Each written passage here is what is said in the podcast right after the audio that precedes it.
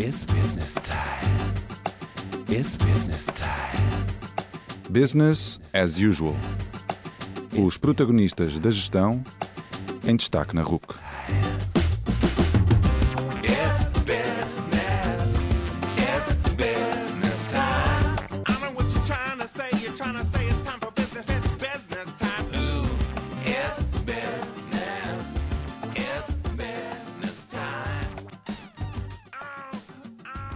Boa noite e bem-vindos ao quarto Business as Usual. Nesta quarta edição do programa falamos com Arnaldo Coelho. Arnaldo Coelho é professor de marketing na Faculdade de Economia da Universidade de Coimbra. É também coordenador do MBA em Marketing dessa escola, entre imensos outros cargos que desempenha e já desempenhou. Mas ele liga pouco a esses cargos. Como irão ouvir, ele preocupa-se essencialmente com o contacto com os alunos. E é talvez por isso que é um professor tão marcante. Nesta conversa falamos sobre o seu percurso. Estudou em Portugal, França e Espanha. Falamos sobre educação, nomeadamente o que ele procura no seu MBA e as diferenças entre MBAs e doutoramentos. Falamos também sobre marketing e responsabilidade social, os dois principais temas que estuda, e sobre como o marketing o ajuda a ser melhor pai e melhor professor. Aprecie.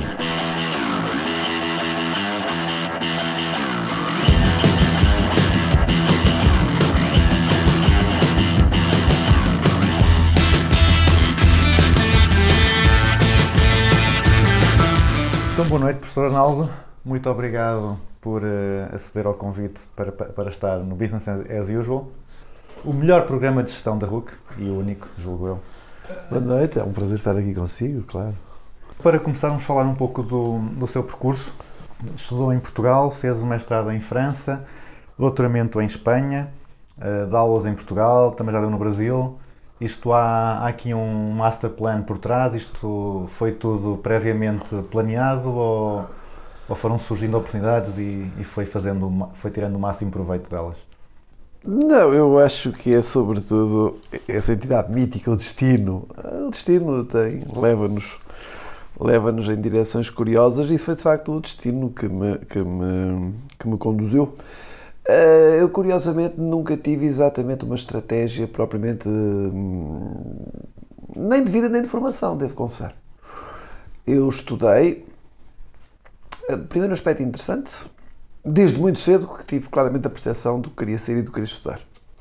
Eh, Numa altura, Desde aliás, sei que não era cedo- fácil. Cedo, mais ou menos que idade? Desde os meus 12, 13 anos. Eu sabia com toda a clareza o que queria ser.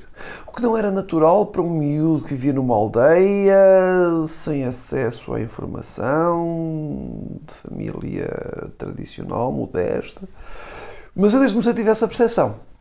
E eh, essa percepção levava-me para um caminho no mundo dos negócios e no mundo das empresas. Ou seja, eu estava fadado para ser gestor. Na minha cabeça, eh, não havia, não havia, não havia outro caminho. E de facto, enfim, logo que concluí o meu curso, acabei, digamos, por enverdar pela carreira universitária. Eh, Não pela carreira, mas pela vida. Na altura não tinha muita percepção que acabaria por ter uma carreira universitária. Mas de facto, eh, e, e nos primeiros anos, confesso, que tive a felicidade e a sorte de poder que- compaginar a minha vida académica com a vida, digamos, de gestor. E durante alguns anos tive a oportunidade de, de, de, de, de- de ser gestor de empresas e que é de facto algo que moldou muito a minha maneira de ser, a minha maneira de estar, a minha maneira de pensar.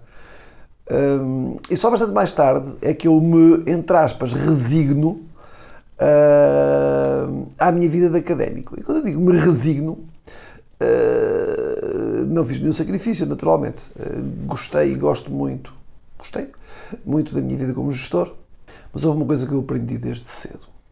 Estar com alunos, trabalhar com alunos, é de facto algo muito empolgante. E hum, isso cativou-me desde cedo e hoje é já algo incontornável. Eu não consigo viver, ah, eu já não sei viver sem, sem os meus alunos e sem a vida com eles. E repare, você é uma pessoa que vem da mesma área e que, digamos, tem uma carreira da mesma natureza. Nós temos, de facto, um privilégio único. Nós trabalhamos, eu, eu costumo dizer que nós vivemos rodeados de beautiful people. Uh, São pessoas que são bonitas em todos os sentidos. Bonitas porquê? Porque de facto são pessoas que estão à procura de reforçar ou, digamos, fazer a sua formação. São pessoas entusiastas na maior parte das vezes, são pessoas empenhadas, são pessoas que uma parte da sua vida partilham interesses semelhantes aos nossos, os, os interesses uh, pela formação e pela aprendizagem na gestão.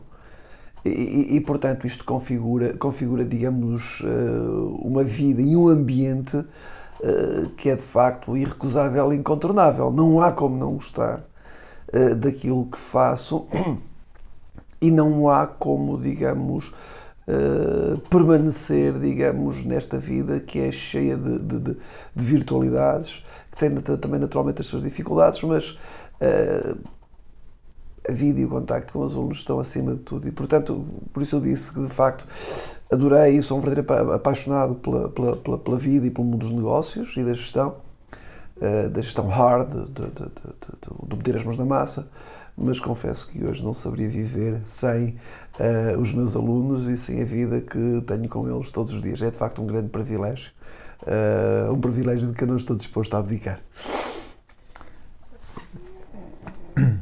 Porquê é que decidiu fazer o mestrado e doutoramento em outros países? Não foi propriamente aí está, não foi propriamente uma decisão.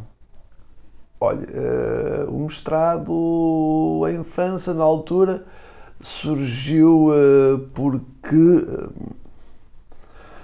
o programa Erasmus estava, digamos, a começar a ter algum impacto e algum significado e eu foi-me oferecida entre aspas, foi praticamente deliberado.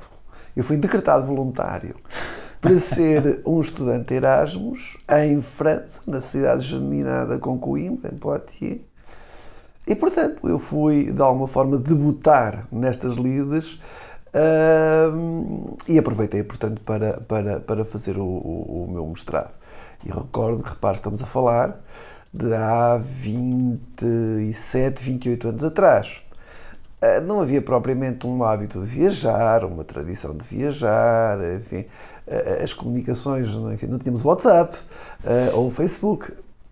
E, e, portanto, era, era, era de facto toda uma aventura, mas que eu confesso que abracei com muito entusiasmo e, portanto, não há dúvida nenhuma que foi uma opção fantástica. mas lá está, entre aspas, o destino foi quem me guiou e quem me conduziu. Disse há pouco que ser gestor moldou muito a, a sua maneira de pensar. E esta, estas experiências educativas no estrangeiro também acha que seria, uma, seria um, um professor diferente ou teria uma forma diferente de olhar para a gestão e para o marketing se não tivesse tido estas experiências no estrangeiro? Claro que não. Todos os detalhes, todos os passos da nossa vida marcam a nossa, marcam a nossa maneira de ser, de pensar e de estar. Claro que sim. Uh, e, e, sobretudo, eu, eu tive a oportunidade de passar por realidades tão distintas como a realidade francesa e a realidade espanhola. Uh, e devo dizer-lhe que, de alguma forma, isso até me ajudou a reforçar a minha crença de que em Portugal somos efetivamente muito bons naquilo que fazemos. Para começar, devo salvaguardar, salvaguardar desde já, digamos, este detalhe que não é um pequeno detalhe, não é sequer um detalhe. Mas na verdade, na verdade, repara, a França é um país que tem as características que, que, que nós bem sabemos, eu até me vou dispensar, digamos, de as caracterizar. Mas de facto fui confrontado com um ensino muito rigoroso, muito empenhado, muito sistemático, num programa de facto muito bem organizado, como eu até à data desconhecia. Confesso que mais tarde a minha experiência espanhola foi exatamente a oposta. E ambos foram de facto muito importantes.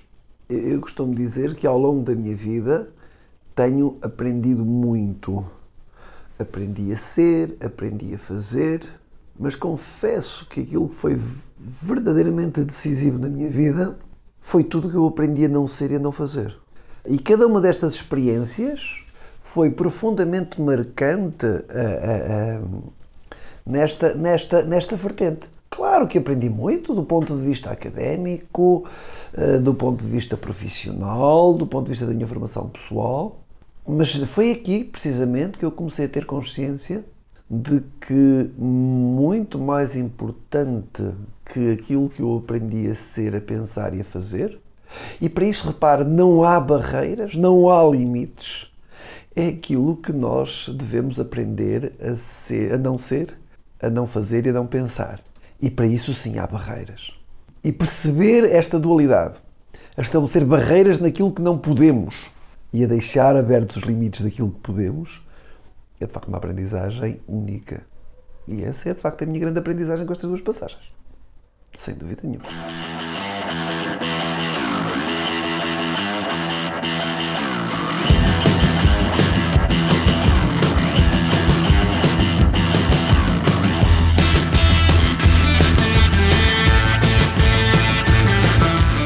E em termos de, da forma como veem o marketing, como olham para o marketing, isso é igual eh, nos vários sítios ou também há, há perspectivas marcadamente diferentes?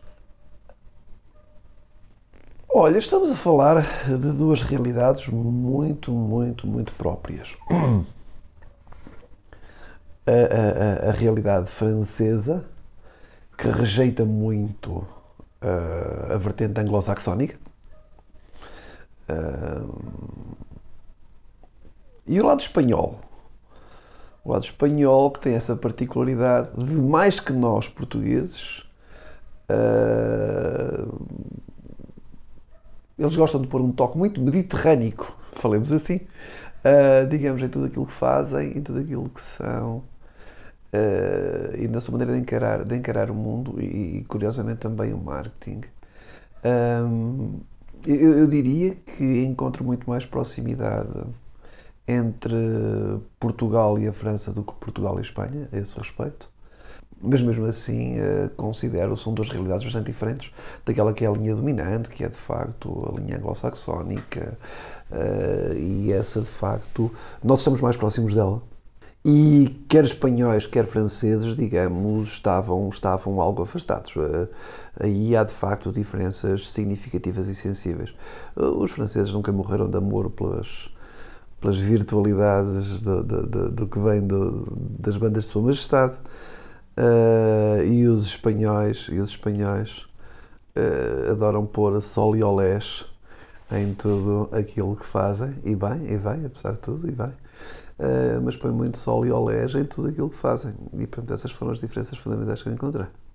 E também rece- recentemente tem dado, não tão, não tão recentemente, mas também recentemente tem dado aulas muito no Brasil.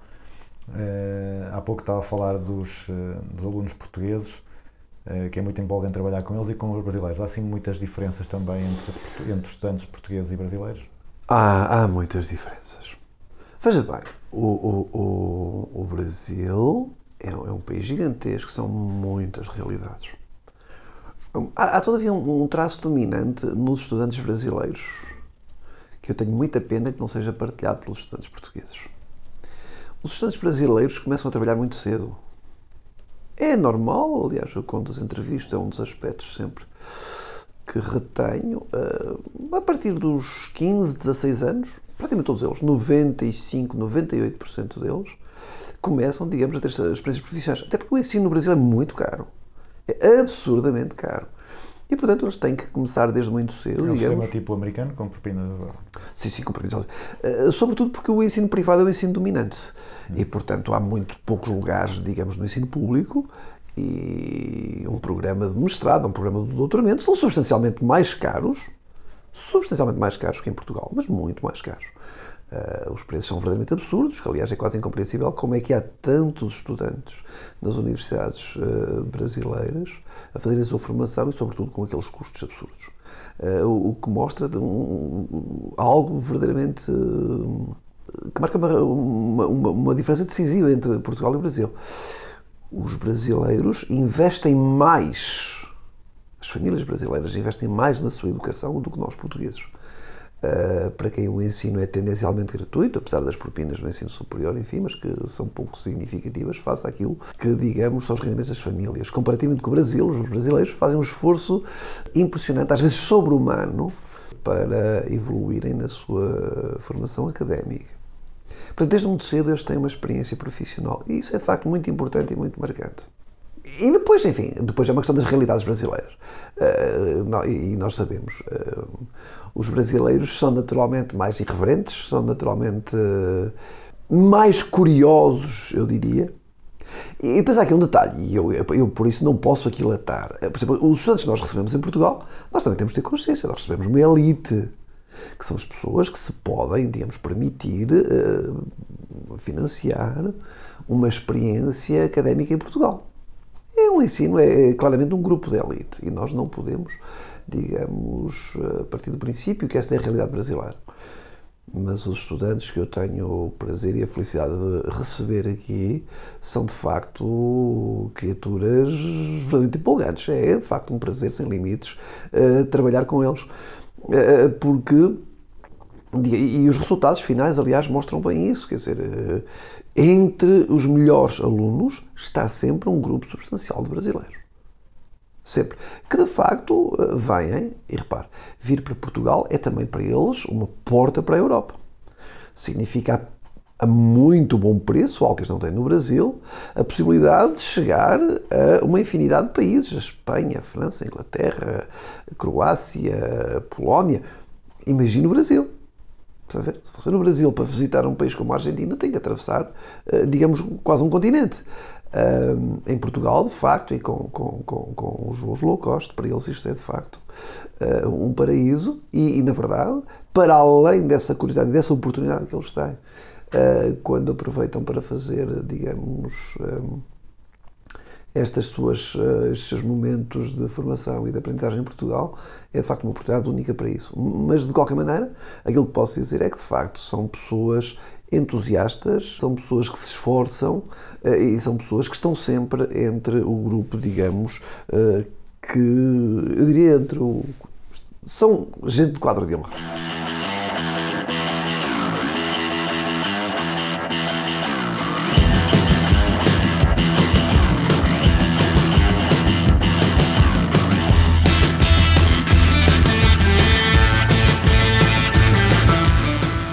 O professor Naldo é o responsável pelo, pelo MBA de marketing na FEUC. Essa, essas experiências que tem tido, já passou por vários sistemas de ensino de várias partes do mundo, que forma é que influenciou, e também não sei que autonomia é que, é que lhe deram para isso, mas que forma é que influenciou a, a organização que deu ao MBA?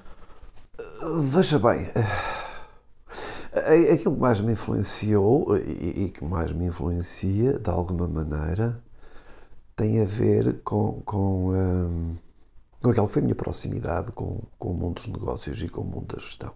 Digamos, criar dois programas de MBA em Coimbra foi um desafio, e reparo, o primeiro deles já quase há 20 anos, há 16, 17 anos, foi um desafio importante. Repara, não é só ser em Coimbra, é criá-lo no quadro de uma universidade tradicional hum, e numa região do país onde, diga-se a bom da verdade, onde de facto não, não, não, não, a procura natural por este tipo de cursos não é necessariamente não é necessariamente gigantesca, para o facto de que todos os centros de decisão estão em Lisboa, residualmente no Porto, eh, e no resto do país eh, muito pouco.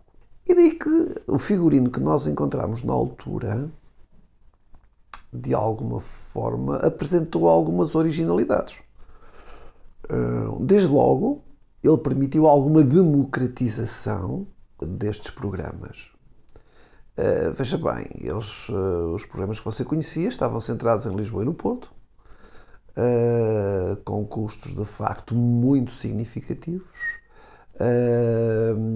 quer, digamos, pelo custo intrínseco, quer até pelos custos de oportunidade, porque supunham, supunham supunham deslocações importantes e até algumas dificuldades de compatibilidade com, com, com, com o trabalho hum, das pessoas. E digamos que estes nossos cursos eh, vieram permitir um pouco essa, essa democratização. Ao mesmo tempo, ao mesmo tempo, eh, introduzimos também alguma originalidade, que foi, digamos, concentrar estes cursos nos fins de semana que normalmente estavam, e ainda em grande medida estão, eh, espalhados em horários pós-laborais ao longo da semana, mas que de facto evidenciam uma grande dificuldade, quer dizer, as pessoas têm vidas eh, profissionais intensas exigentes, eh, que dá uma complexidade sem limites ainda ao facto de todos os dias você ter de dispor de uma parte significativa do seu tempo. Depois, com toda a complexidade que isso significa em termos de trabalho pessoal, de pesquisa, enfim, hum, o que de facto afasta as pessoas todos os dias da sua vida, do seu espaço natural, da sua família e, digamos, introduz um cansaço também eh, apreciável. E, portanto, o que nós fizemos foi de facto magicar este tipo de cursos com um figurino diferente eh, e que o permitisse e que lhe configurasse como uma realidade que pode viver e que faz sentido fora de Lisboa e fora do Porto. E a verdade é que, perdoa-se-me a imodéstia, eu não estava enganado e ao final de 16 ou 17 anos eles estão, cheios de pujança eh, e de facto a demonstrar que nós de facto tínhamos, tínhamos razão nisto, quer dizer, e de facto aquilo que mais eh, me levou, me levou digamos, e me conduziu nesta direção é, é, de facto esta, esta, esta combinação entre, digamos, a experiência académica, eh, mas também compaginada com aquilo que, que, que, que, foi a minha vivência, digamos, no mundo das empresas. E essa combinação, digamos, eh, eu digo que foi profundamente virtuosa.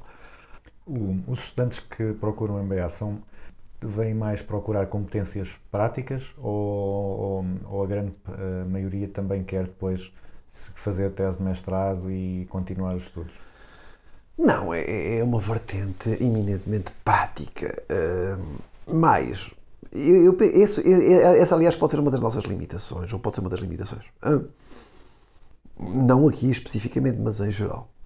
As pessoas estão ávidas, as pessoas estão ávidas de ferramentas, de instrumentos, de práticas, o que quer que seja que possam aplicar amanhã. E eu reconheço que isso é importante. E estes cursos, de alguma forma, também têm essa responsabilidade. Mas há aqui um engano de fundo. As pessoas procuram um MBA, procuram para além do enriquecimento, digamos, da sua formação, eh, estão também à procura, digamos, de razões, de fatores que ajudem a alavancar a sua carreira. Tem expectativas. Ora, quando você caminha no sentido do topo de uma organização, as práticas perdem importância. Aquilo que você pode fazer amanhã perde importância e o que ganha importância são as suas capacidades fundamentais, aquelas que lhe permitem olhar, perceber e antecipar aquilo que são os grandes trends e os caminhos por onde você terá que seguir. Isto não se compadece exatamente com essa procura e com essa avidez, digamos, do imediato, daquilo que eu posso fazer amanhã. E de facto, isso é um, essa é uma das educações, essa é uma das vertentes da nossa educação que nós teremos que privilegiar, é exatamente ajudar as pessoas a serem, a olharem menos para o imediato. É, é- é fácil perceber. Se você chegar, estamos em fim de semana, se você chegar hoje à noite e fizer um inventário de tudo que imperativamente você tem que fazer até segunda-feira, eu posso garantir-lhe, nenhuma dessas coisas é importante. Podem ser urgentes, mas não são importantes. Importante é tudo aquilo que você de hoje até segunda-feira vai pensar, vai refletir e vai decidir que tem que se propor fazer nos próximos meses, nos próximos anos da sua vida ou da vida da sua empresa, da sua organização, do mundo em que você em que você normalmente circula. E portanto, este, isto tem um caráter, eu, eu acho que isto tem, tem, tem, uma vertente muito latina.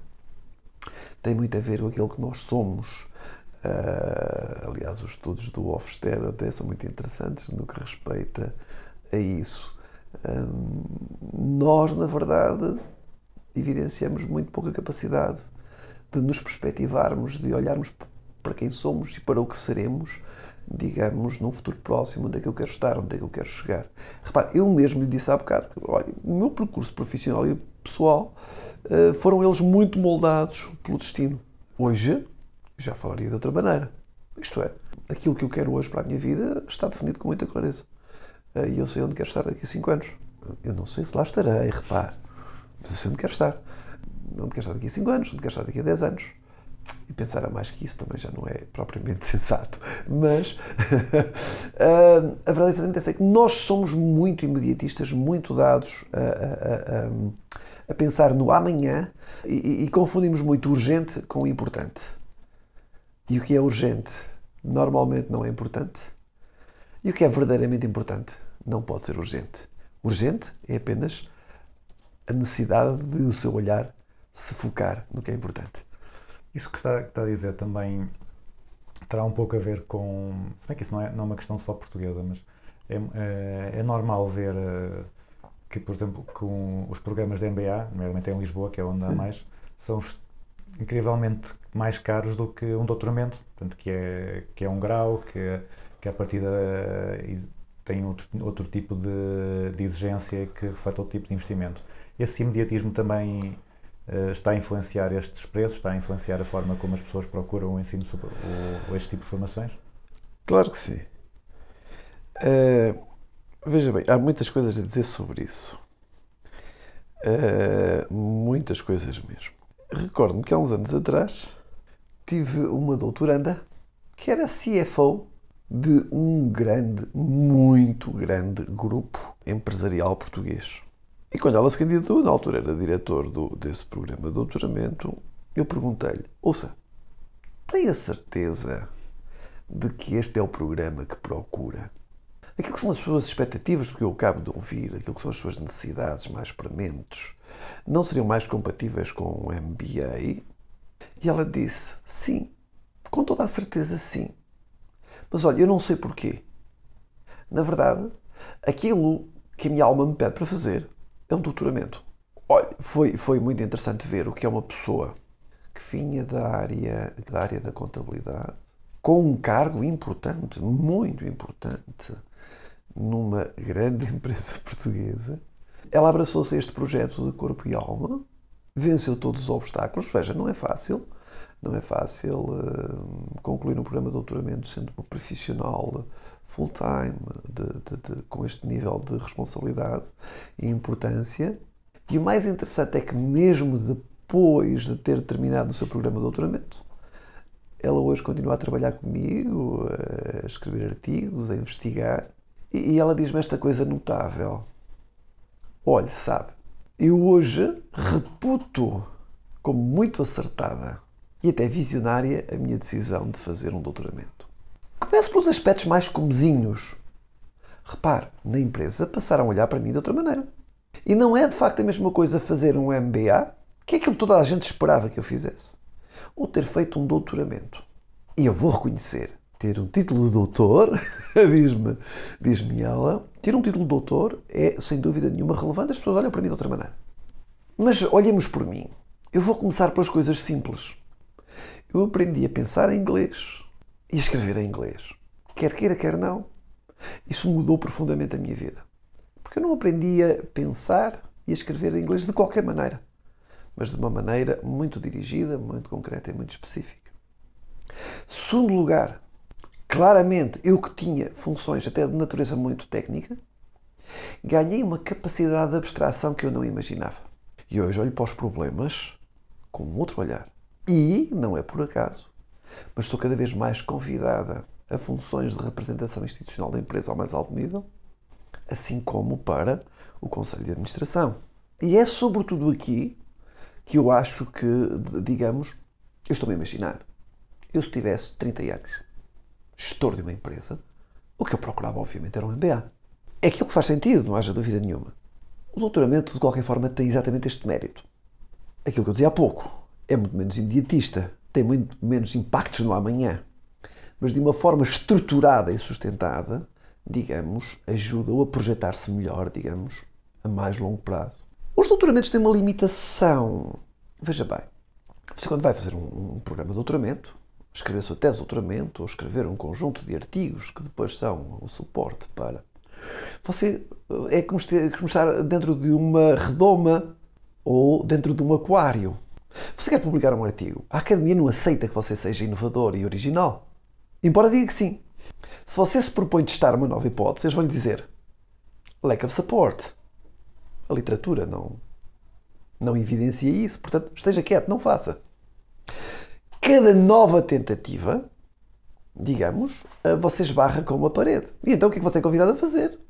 Ok, a nadar nos estreitos limites do seu aquário e de vez em quando atreva-se a vir à superfície e abrir as guelras e a aspirar um pouco eh, de ar. Mas não mais do que isso. E isso de facto tem uma limitação. Você rege por um conjunto de padrões eh, estreito e limitado que de facto é pouco compatível com a criatividade, com a necessidade de explosão intelectual que você espera de um gestor. Você de um gestor espera abertura, novidade, criatividade, vontade de ir mais além. Num programa destes, diga-se, tenho que dizer isto à boca pequena, não é politicamente correto. Mas o que se diz é, olha, aqui tem o seu aquário, nada à vontade, sabendo que tem uma parede de vidro transparente que deixa olhar lá para fora, mas não deixa sair.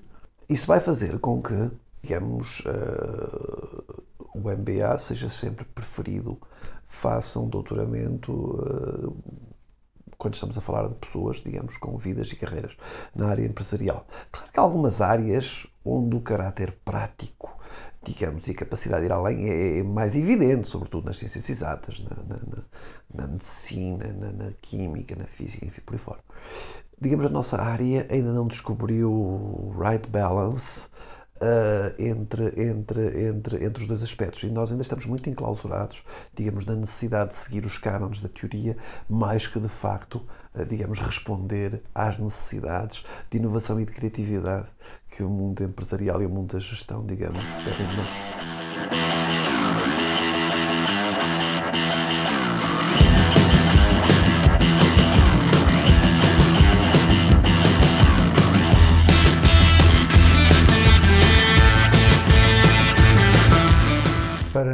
Encerrar aqui esta, esta parte mais sobre o ensino superior, sobre a educação, na, na sua profissão de professor, o que é que gosta mais e o que é que gosta menos de fazer? Quais é que são a- as tarefas que lhe fazem ter um, ficar com um sorriso no rosto e quais é que são aquelas que pensa, pá, pronto, olha, tem que ser.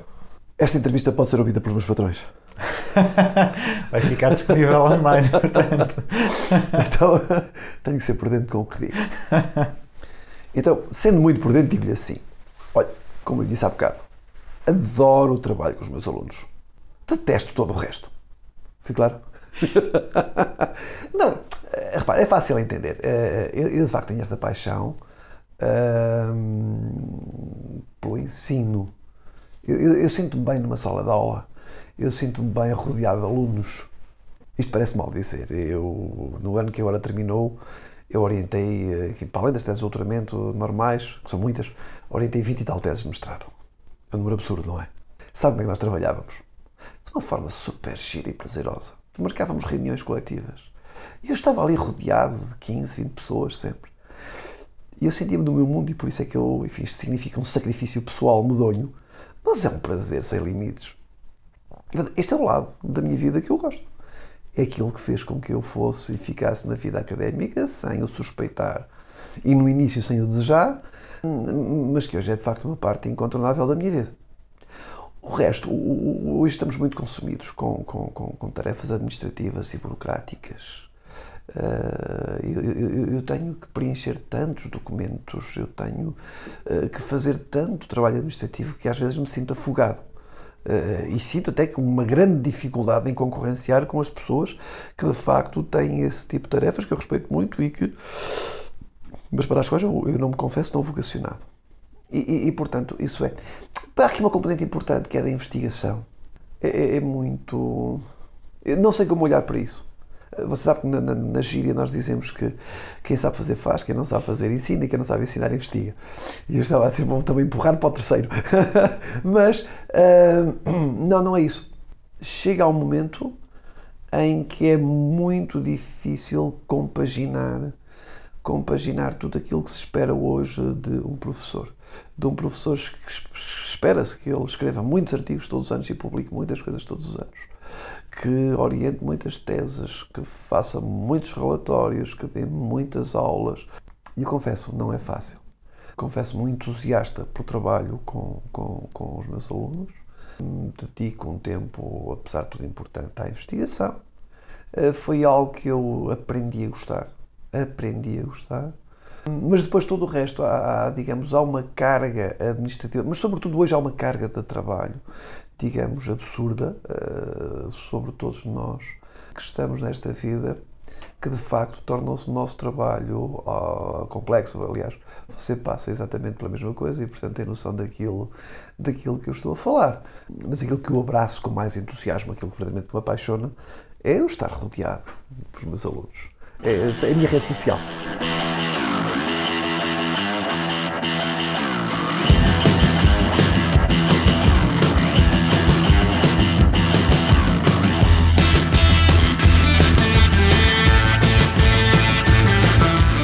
Então agora vamos fazer um salto para, para o marketing. A pessoa já estudou marketing relacional, neuromarketing. Que é que vem a seguir? Qual é que é a next big thing no marketing? O que é que nós vamos ouvir falar mais agora nos próximos anos? É difícil. Repara, é bola de cristal. O que eu vou dizer vale tanto como nada. Portanto, há coisas que, que, que, de qualquer maneira, há coisas de qualquer maneira vale a pena registar. Essas sim. São claramente tendências que não vão, porque estão já muito, muito visivelmente marcadas. Portanto, aqui nem sequer é muito futurologia, é presentologia. Mas eh, claramente o, o marketing eh, ganha um caráter e vai, ter um caráter cada vez mais militante. O marketing já foi algo que se fez para as empresas. Progressivamente passou a dirigir-se mais às pessoas. Tendencialmente ele vai se fazer para as pessoas e com as pessoas. Esta é de facto uma grande tendência. E, e depois este lado militante. hum, o marketing acha hoje que tem um papel importante e uma contribuição uh, para que se trabalhe e prossigam os esforços para um mundo melhor. E, portanto, uh, de alguma maneira, uh, este lado militante é muito importante. Algumas, às vezes as pessoas questionam-se, bom, esta, esta vertente militante do marketing é uma coisa genuína ou, digamos, é um propósito, como dizer, comunicacional, uma espécie de hipocrisia empresarial, em que de facto as empresas aparecem como militando em favor de uma causa, de um qualquer princípio, mas o que elas esperam apenas é obter um retorno disso. Eu, não sei qual é a diferença. Uh, francamente, a única coisa que me interessa aqui é o resultado. Uh, um dia destes tínhamos um debate interessante. Estava-se a passar um vídeo, uh, olha, curiosamente era da Coca-Cola, sobre o impacto que a Coca-Cola tinha agora, portanto, na, na- na- ajuda ao redimensionamento das fontes uh, de, de- de água natural, de água potável em África. E dizia alguém, poxa, mas quer dizer, isso é o mínimo que eles podem fazer, no fim de contas, eles sugam a água toda. Eu uh, esbocei um sorriso, sim, é verdade, mas para, isso é o que se faz há 40 ou 50 anos. Mas há 40 ou 50 anos sugava-se a água toda. Hoje, para além de sugar a água toda, procura-se devolver. Se não toda, pelo menos uma parte. Ora, isto é um ganho importante. E repare, como é que nós ganhámos isto? Foi com a legislação? Não.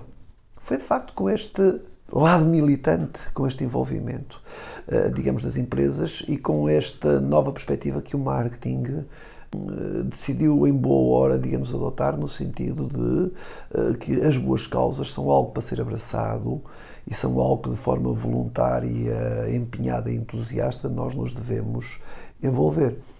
Eh, Aquilo que na maior parte das vezes não conseguimos eh, por meio, digamos, da legislação e do controle, hoje estamos a conseguir pelo lado voluntário e pelo envolvimento que as empresas evidenciam nessa área. Como eu digo, e de forma simples. Aquilo que, digamos, sempre se fez há 40 anos que se suga toda essa água para levar ao mundo a, a- bebida castanha do capitalismo, como se dizia, castanha borbulhante, hoje continua a fazer-se. Mas pelo menos há um esforço para repor e para devolver às populações, digamos, alguma capacidade de ter acesso à água potável. Eu recordo-me que eu trabalhei numa empresa que era um grande poluidor e não houve nenhuma lei nem nenhum controlo que nos conseguisse, digamos, levar a ser menos poluidores. Por uma razão simples, nós não o podíamos ser. Se nós nos propuséssemos seguir as regras que nos eram impostas, e mais ninguém o fazia, o que aconteceria é que, de facto, nós seríamos barridos do mercado. Porque ficaríamos claramente em desvantagem, nomeadamente em termos de custos, por aí fora, face aos nossos concorrentes. O interessante foi que nós, de modo próprio, e aquilo que a legislação não fez, nós fizemos a partir do dia em que descobrimos que, se juntássemos os prós e os contras, se resolvêssemos o nosso problema ambiental, a forma como redesenhámos o nosso negócio permitia-nos ter, digamos, uma outra afirmação pública, uma presença diferente na nossa comunidade, uma presença diferente nos nossos clientes e desenhar um sistema produtivo também ele mais eficiente e já de per si naturalmente menos poluidor. E o que poupávamos de um lado acabou por compensar aquilo que tivemos que gastar a mais, digamos, para controlar este, este, este, este impacto que tínhamos. E o resultado final foi exatamente este, quer dizer, com um custo não significativo, provavelmente até com alguns proveitos, nós resolvemos um problema de moto próprio que nenhuma legislação nem nenhum controle do mundo conseguiu, conseguiu resolver. Este lado militante, este lado empenhado, digamos que o marketing resolveu adotar, é de facto um dos caminhos mais, mais, mais interessantes. Um terceiro caminho, de facto, muito significativo é, de facto, a, a procura, mas uma procura incessante, quase estressante, de penetrar profundamente eh, naquilo que é fundamental, que é a, a black box, a cabeça dos nossos clientes, individualmente. O que é que pensa cada um de nós? Aquilo que nós conhecemos como o estudo de mercado tradicional é algo que, digamos, se vai perdendo e vai, vai desaparecendo. Porque, de facto, o que é que nos fazem os estudos de mercado? Dão-nos médias. Você faz 200, 300, 400, 500 questionários, mil, e depois faz médias daquilo. Isto é uma informação muito pouco rica e hoje o grande esforço é exatamente este. Quer usando, digamos, na investigação, as novas metodologias etnográficas, não sendo novas, estão agora a entrar em cheio, metodologias mais qualitativas, digamos, em detrimento das metodologias qualitativas, ao mesmo tempo que depois, por exemplo, o neuromarketing procura ir mais longe e perceber quais são os mecanismos que atuam e a forma como o seu cérebro e você reage, digamos, perante os estímulos que vai recebendo. Este esforço de individualização, de conhecer cada um de per si, eh, digamos, em detrimento de, de, de, desta coisa que eu chamo médias, é, digamos, é, digamos outra tendência. E, e finalmente, hum, o grande desafio. O grande desafio é o que fazer com a tecnologia. E eu não sei se alguém sabe o que fazer com ela. Mas há coisas que, ou como tirar verdadeiramente partido dela, que é mais importante. Mas há coisas que, digamos, que, que, que, que, sabemos. A tecnologia está aí hoje o marketing vai utilizá-la, está a procurar utilizá-la no sentido de fazer a nossa vida mais fácil. A vida dos clientes e dos cidadãos vai ser, vai ficar muito facilitada uh, graças, graças à, à, tecnologia, do mesmo modo que, uh, digamos, uh, vai permitir melhorar as experiências dos clientes ao mesmo tempo que permita às empresas, digamos, fazer um melhor tracking, eh, digamos, da, da, da, da vida e da jornada dos clientes, eh, digamos, eh, no seu, no seu momento de compras.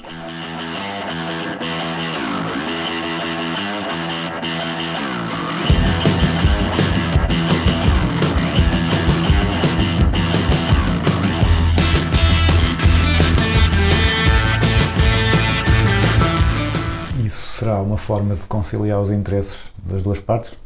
Ou será uma forma das empresas poderem explorar mais eficientemente? Não acredito, não acredito que hoje funcione, que nada funcione numa lógica de unilateralidade. Ou seja, na medida em que a empresa for capaz de estar mais próximo e oferecer uma melhor experiência aos seus clientes, uh, ela obterá, obterá em troca um retorno mais importante uh, em termos de conhecimento. Repara, quando um cliente sente que a empresa está ao seu lado, ele está mais predisposto a partilhar também com a empresa informação sobre si, o que verdadeiramente sentiu, o que gostaria de sentir. Hoje, enfim, aqui entramos já num universo um pouquinho mais mais técnico, nós falamos muito avidamente em cocriação, precisamente no sentido de que quando a empresa uh, consegue estar verdadeiramente próxima dos seus clientes, de alguma forma eles devolvem-lhe em dobro, partilhando ativamente os seus desejos, os seus anseios um, e ajudando as empresas nos seus processos, digamos, criativos, de desenvolvimento e de resposta, digamos, às necessidades e desejos cotidianos dos seus clientes. Não acredito que nenhuma unilateralidade, digamos aqui, eh, permita algum ganho relevante às empresas. Eh, pelo contrário, quanto mais nós levarmos aos clientes, mais obteremos em troca. Outra, outra questão também. O, nós há tempos fizemos aquele busilis sobre, sobre o marketing e o que vimos é que a maior parte das pessoas que eram questionadas eh, na rua confundiam o marketing com a, com a publicidade. Eh, isso nas empresas, eles já têm mais noção de que, como é que o marketing pode ajudar ou ainda também esperam, ainda também veio o marketing muito como algo que se acrescenta no final para tentar eh, vender uma, uma ideia. Essa ideia existirá sempre. Naturalmente ela vai se esbatendo e as empresas, eh, digamos, vão, vão tendo uma percepção diferente do que isso é. Até porque, repare, estamos a assistir a uma chegada maciça de jovens recém-licenciados às empresas com formação na área de marketing eh, e, enfim, que vão ganhando. Eh, há até um peso crescente dos departamentos, ou digamos, eh, da importância que o marketing assume dentro das empresas e, inquestionavelmente, eh, há um caminho que tem sido feito e que está a ser feito no sentido de perceber claramente que marketing não é comunicação. Ainda assim, essa ideia, digamos, prevalecerá sempre. O lado mais visível, mais glamouroso, digamos, do marketing, visto aos olhos do cidadão comum, é claramente a publicidade. E não só a publicidade, mas também muitas das práticas, infelizmente abusivas, que muitas empresas continuam, digamos, a adotar para tirar partido, digamos, eh, muitas vezes da ingenuidade, outras vezes do desconhecimento eh, dos seus clientes. Eh, E é pena que isso aconteça, porque de facto eh, o marketing ainda tem esta imagem, digamos, ainda prevalece de alguma maneira esta imagem distorcida de que é algo que é comunicação, algo que você usa para vender, algo que você usa para, vezes, para por vezes vender de forma abusiva. É, é- é pena que assim seja. Até porque o marketing é uma coisa simples e eu vou-lhe dizer: a primeira utilização que eu faço do marketing é precisamente na minha relação com o meu filho e na forma como o educo. Ou da forma como eu lido com os meus alunos. Porque, no fim de contas, o que é que eu procuro fazer é conhecê-lo bem, conhecê-los bem, conhecer bem aquilo que eles querem, aquilo que eles desejam, e sabendo de alguma forma, ou combinando isso com aquilo que eu sei, ou com aquilo que eu desejo que é o ponto onde eles devem chegar, procuro conquistá-los para fazerem comigo esse caminho. Eu faço isso todos os dias com o meu filho. Eh, Não me adianta nada eu violentá-lo e querer, eh, digamos, à força fazer tudo aquilo que ele não quer, porque obviamente aquilo que eu vou obter é uma rejeição, é uma contrariedade. É muito mais importante eu conquistá-lo. Se eu sei qual é, para onde ele quer ir, se eu sei onde é desejável que ele chegue, se combinar os dois e o conquistar para a ideia de que é importante chegarmos lá, eu acho que teremos muito mais sucesso. E o marketing começa por aqui, por estar ao lado, por conhecer, por perceber e, e por ter esta vontade indomável de estar perto das pessoas, estar perto dos nossos clientes. Isso fará de nós uma empresa, evidentemente, com mais sucesso. A mim, como pai, dá-me também muito mais sucesso, como é evidente nos resultados que eu obtenho com o meu filho. Tenho muito melhor relação com ele e consigo que mais facilmente ele alcança aquilo que eu penso e que ele pensa que são os resultados e o ponto, eh, digamos, e o objetivo eh, que nos propomos alcançar.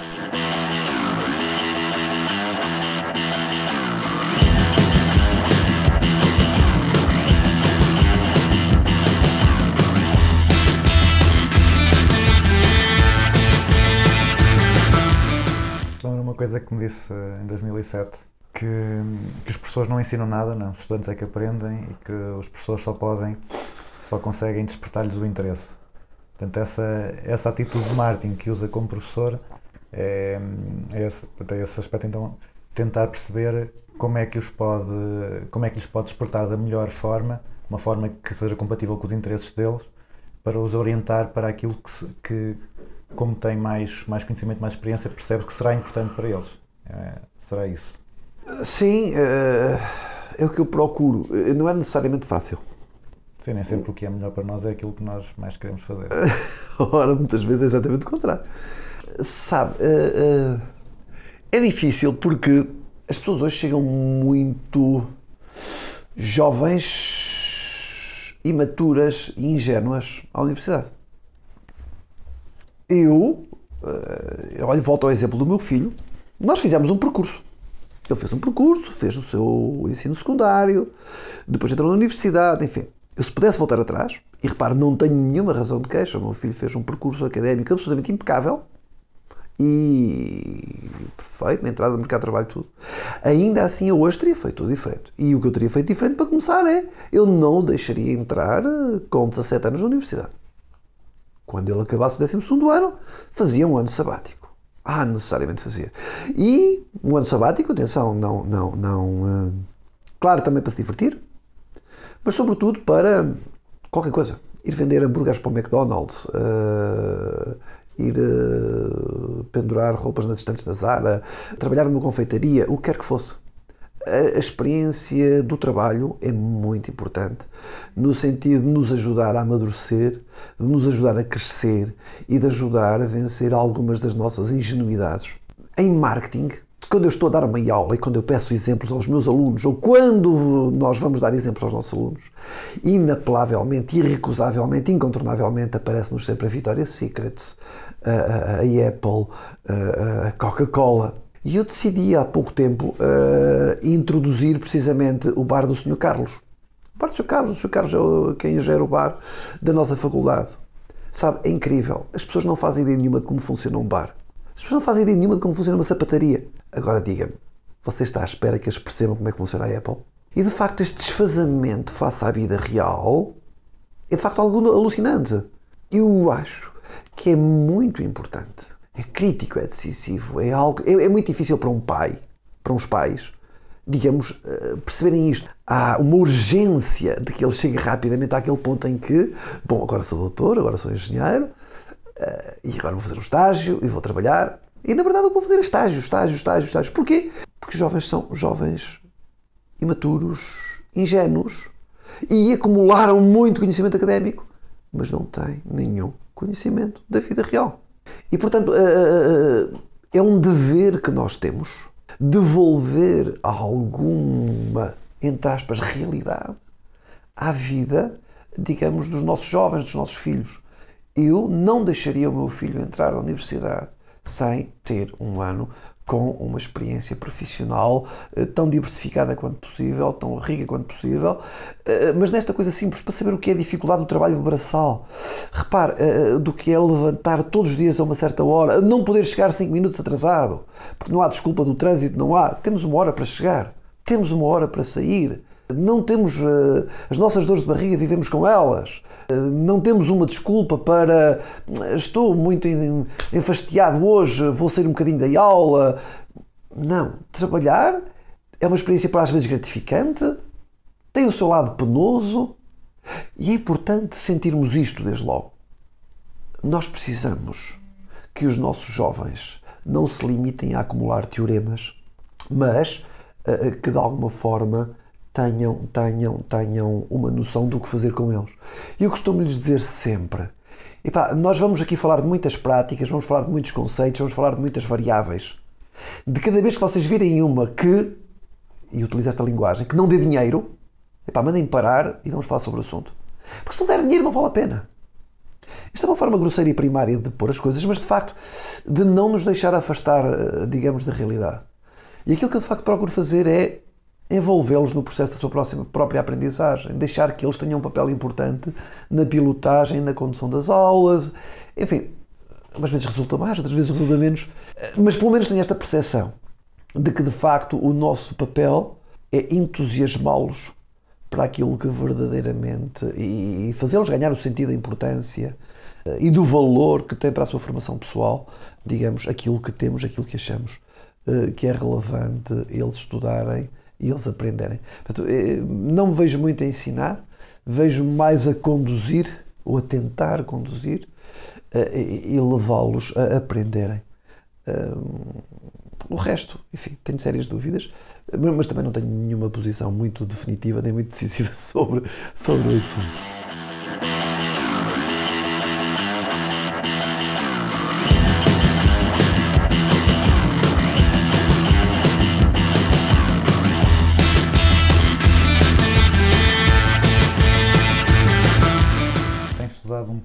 Responsabilidade social, o que é que tem sido, o que, é que, tem, que práticas é que têm encontrado que realmente são, são diferentes? Empresas que olharam para as coisas de uma forma diferente, não se limitaram a imitar o que fazem os outros, mas a, mas a pensar no qual é que era o resultado e, e fazer coisas interessantes. A responsabilidade social tem essa coisa altamente virtuosa. É que é um campo de possibilidades infinitas. E gosto do exemplo que uma vez me passou pelas mãos de um restaurante simpático, interessante, que estava mal localizado. Ele estava, nem estava no centro da, da- da- da povoação, nem estava na zona industrial. Estava ali a meio caminho, muito perto de nós em Coimbra. E de facto, o restaurante não tinha sucesso nenhum. Todos os dias sobrava a comida quase toda, porque tinha muito poucos clientes. E era um dado morto, praticamente. E todos os dias era um desperdício, era comida que ia para o lixo, era, era- era- enfim. E um dia, num dos nossos cursos para pequenos empresários, começámos a pensar sobre isto e desde logo vi, eh, perguntava-se, mas o que é que faz com toda essa comida que vai ser desperdiçada? Vai mesmo ser desperdiçada. E começámos a ver ali um conjunto de disparates. E dita a ideia, fomos brincando com aquilo e às páginas tantas lembramos. Olha, como tem comida que se desperdiça todos, todos os dias, por que não vai pedir a uma empresa de transportes? Porque não lhes pede para cederem todos os dias uma carrinha para distribuir a comida que tem desperdiçada por meia dúzia de famílias com dificuldades. Segundo passo, por que não ir ao banco e pedir, por exemplo, que um ou dois quadros que se voluntariassem e que gostassem de partilhar nisto e fossem eles fazer as entregas?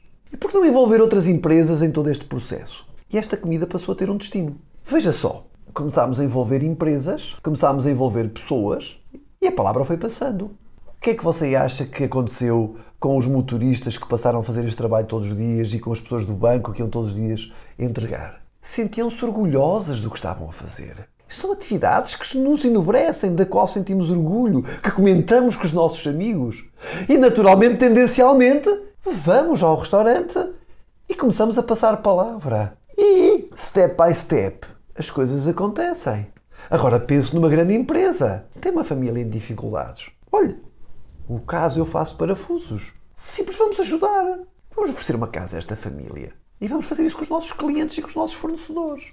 Primeira coisa, a casa vai precisar de janelas, de alumínios e tal. Vou ter o gajo da serralharia. Claro que é um volume muito grande para uma empresa oferecer, mas eu vou dizer, olha, durante um ano ofereço-te os parafusos grátis. Para mim significa nada, está a ver? Mas ele que já recebe os parafusos grátis e tal, uau, aquilo também já é nada para ele. Já temos. Outras carpintarias, portas, rodapés. Epá, Para ele é um grande volume oferecer aquilo tudo. Mas se eu lhe disser, olha, durante um ano ofereço parafusos para mim não significa nada, é um bocado de aço. Está a ver? Tenho ali outro. Posso ir ter com um dos meus bancos e dizer, podias fazer a gestão disto, não queremos dinheiro a circular. Mas alguém tem que fazer aqui. E você podia fazer isto. E repare, fulano, a agência bancária vai se sentir entusiasmada. Primeiro diz, uau, esta é uma empresa, a nossa reputação vai melhorar. Uau, estes gajos entusiasmam-se, têm vontade de estar ao lado da comunidade. E vão-nos ajudar a, a autarquia. E para licenciamentos, tudo mais, da casa e tal. Mas da próxima vez que eu tiver algo para licenciar, eles até vão olhar para mim com outros olhos e dizem, uau, esta é uma empresa que se envolve. E agora pensa em todos os outros clientes, fornecedores por aí fora. Primeira coisa, toda a gente que se envolve numa atividade destas, isto é algo, como eu dizia há pouco, é algo que nos podemos orgulhar. Os nossos trabalhadores vão se sentir orgulhosos de que a nossa empresa participe nisto. Vai criar um elan especial cá dentro. Vai criar relações sólidas e duradouras. Opa, eu fui convidado por esta empresa para participar neste projeto. Vou trabalhar com ela para o resto da minha vida. Isto é algo de que, de facto, nos faz sentir bem, nos faz sentir melhor. São laços inquebrantáveis. Você está a ver as virtualidades de tudo isto? E no final, quanto é que isto custou a cada um dos envolvidos? Pouco mais que zero. A responsabilidade social é um mundo impressionante, onde você pode fazer o que quiser, depende mais da sua imaginação e da sua criatividade do que tudo mais. E, sobretudo, depende disto. Você tem que ter a coragem de sair do seu escritório, cá para fora e tal, dentro da, dentro da, da, da caixa, para olhar para as coisas com outros olhos. Isto tudo depende de você ser capaz de sair da caixa, como se costuma dizer, pensar out of the box, está na moda falar assim e tal. E, e sobretudo, hum, ter a coragem de olhar com outros olhos.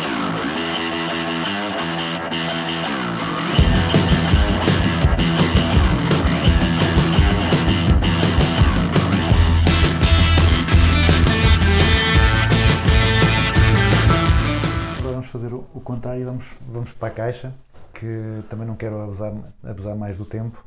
Uh, vamos agora para a minha grelha fixa, são as perguntas finais que todos os convidados respondem. E a primeira é um, uma empresa ou um guru uh, da gestão que admiro particularmente. Você está-me a fazer um pedido complicado. Eh, De qualquer forma, esta é uma semana importante para nós e marcante. E, portanto, eu vou-lhe falar daquilo que você não está à espera. Enfim, eh, embora também não seja novidade nenhuma. Mas vou-lhe falar apenas de Portugal e de portugueses. Olha, vou-lhe falar de uma empresa que é para mim, de facto, uma referência muito interessante, muito interessante, muito interessante. E uma empresa que eu admiro particularmente. Eh, Até tive o privilégio, eu fui professor de- dos, dos, dos, dos donos, todos eles praticamente, acho eu. Acho que todos os irmãos, não, dois dos irmãos e a esposa de um deles foram nossos, foram meus alunos. E é uma empresa que nos surpreende todos os dias, é o Licor Beirão. Sou um particular entusiasta desta família, deste, deste, deste, deste, deste, deste- desta empresa. E como não lhe vou falar de gurus da gestão, mas vou-lhe falar de grandes empresários. E há aqui eh, dois que. Começo precisamente por Alexandre de Soares Santos, que eu não conheço muito bem, mas que todos os indícios me mostram ter um lado humanista de facto único, eh, de que não faz grande alarde, mas que quem tem o, eh, o privilégio de conhecer, digamos, eh, sente que é algo que merece ser reconhecido.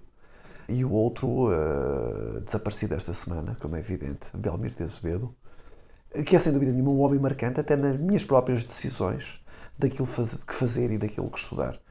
Estes dois homens são muito marcantes, eh, digamos, na, na- na- minha vida e eu acho que têm que ser muito marcantes na vida de Portugal e na vida dos portugueses e, e na vida, claro, naturalmente, de- daquilo que é o mundo das empresas e do mundo empresarial.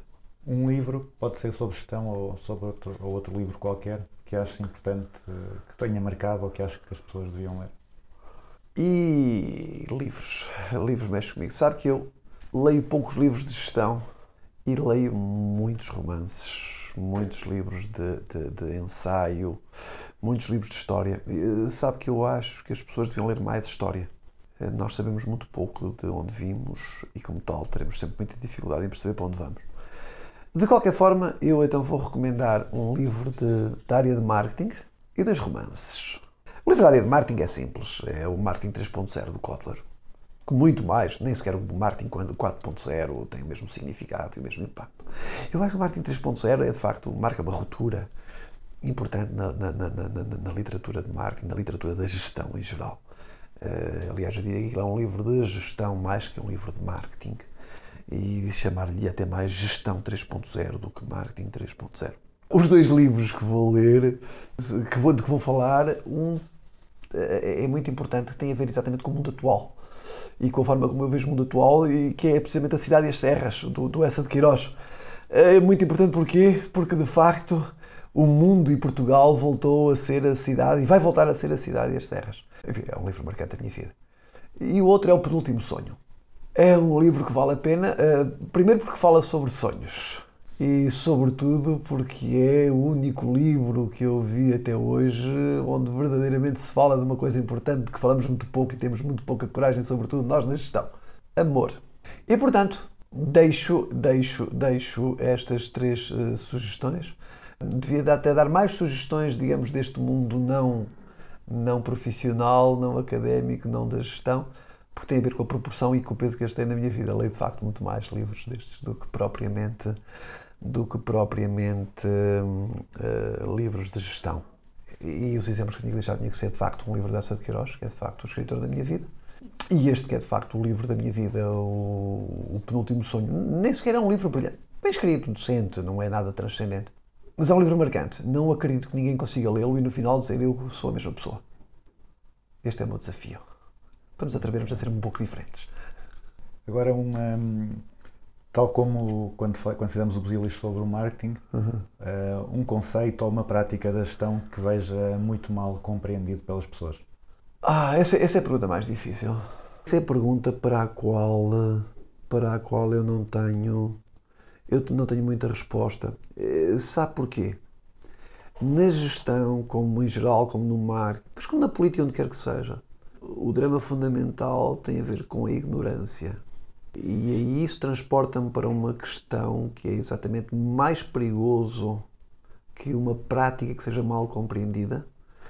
É hoje o drama que é a má compreensão quando multiplicada por efeito das redes sociais.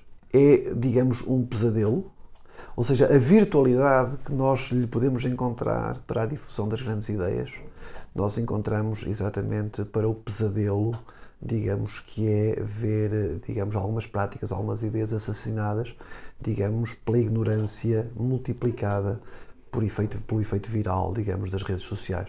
Não me atrevo, não acho que haja uma prática especialmente mal compreendida. Acho que, por natureza, a ignorância permite às pessoas falar e pronunciarem-se sobre as coisas que não sabem.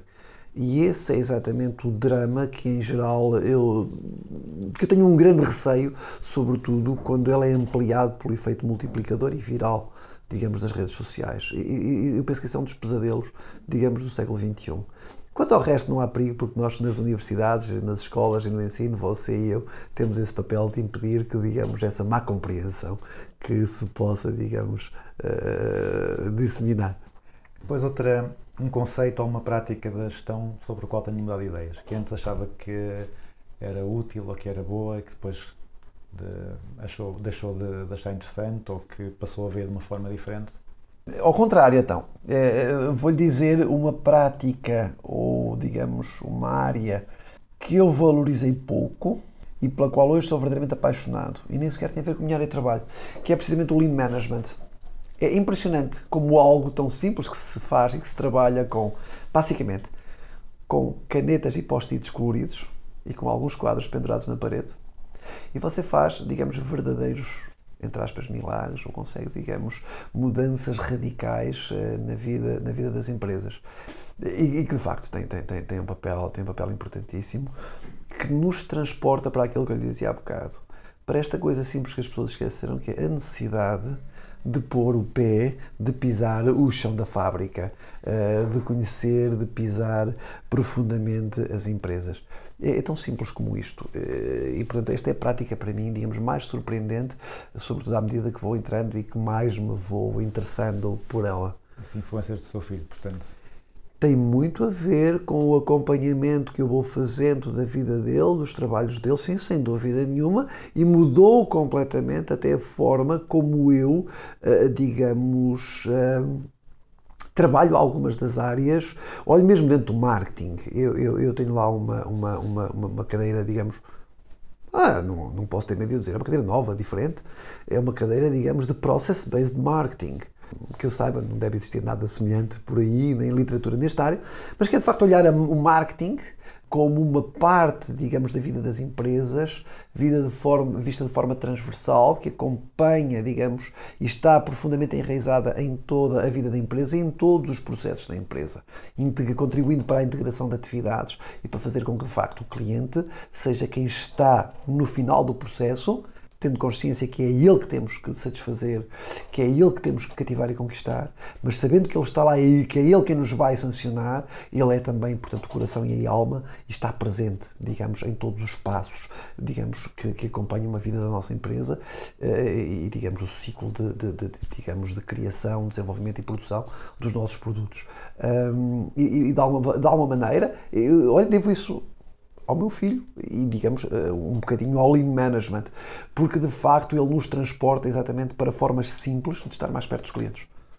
Se pusesse lá um, um, um póster, um cartaz à saída da, da FEUC com um conselho para os jovens estudantes de gestão, qual é que seria a frase que lá colocava? Não venham! Eu já disse há bocado e, e, portanto vou repetir: não venham! Ah, Ou não venham já. Isso, claro. Mas o não venham é mais provocativo. não, eh, acho muito importante. Acho verdadeiramente fundamental que. E vamos lá ver. Eu sei que isto é, é uma provocação demasiado grande. E e eu sei que no fundo as pessoas percebem o que eu quero dizer e até sabem que eu estou, enfim, acho que estou certo naquilo que digo. Que digo. Mas é, é- é uma decisão. As pessoas pensarão sempre: vou fazer com que o meu filho fique parado um ano? As pessoas entendem como estando parado um ano. Quando na verdade é provavelmente o ano em que eles cresceriam mais. É uma decisão muito difícil. Mas isto de alguma forma, então pode ser visto de outra maneira. Se não tiverem a coragem para fazer esta paragem e para não virem já, pelo menos habituem-se e arranjem forma de ter experiências de trabalho. Seja como voluntários, nas férias, eh, quando quer que seja. Conheçam o que é o mundo, o que é a realidade, eh, experienciem o que é eh, estar num posto de trabalho, ter responsabilidades e, digamos, estar, digamos, de manhã até à noite, onde a vontade de fumar um cigarro, de ir tomar um café uma cervejinha com os amigos não se pode sobrepor, digamos, àquilo que são as nossas responsabilidades. Não há espaço para transversar este lado, primeiro de responsabilização, este em segundo lugar, um banho de realidade e em terceiro lugar, o saber, o que se experiencia, o que é, o que é viver o mundo do trabalho, é de facto muito importante. Você vai perceber depois de forma muito mais intensa e objetiva o que é o marketing, para que serve, o que é o comportamento organizacional, a motivação dos trabalhadores por aí fora, porque você passou por lá e sabe o que dói, digamos, ou não, e também as virtualidades e o lado bom eh, e virtuoso, digamos, de cumprir uma função num num posto de trabalho. E para acabar, uma, uma música para nós colocarmos depois a, a encerrar o programa.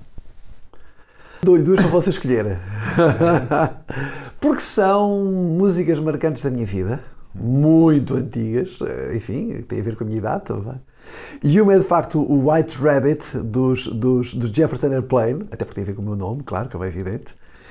E a outra é o Listening to You dos The Who, qualquer uma delas muito emblemática. E portanto, permito-lhe que escolha para, digamos, eh, brindar. E, e eu acho que, que as pessoas vão, enfim, é um banho de passado, mas também um banho de grande música, com, eh, no caso, no caso Jefferson Airplane, a Grace Slick, que foi de facto a mulher, uma das mulheres que ensinou eh, os rockers e os cantores, digamos, eh, que os ensinou a cantar. Eh, os da U por toda aquela irreverência e loucura que trouxeram às nossas vidas, no meu caso à minha juventude. Todos eles me ajudaram ou fizeram com que a minha juventude fosse ainda mais feliz. Então está encerrado, Personal. Muito obrigado pela, pela disponibilidade. E eu é que agradeço porque para mim foi de facto um privilégio, olha, sentir-me obrigado a pensar em coisas como os livros da minha vida, as músicas da minha vida e também depois as coisas de menos importância como o marketing, a gestão. Obrigado pelo convite.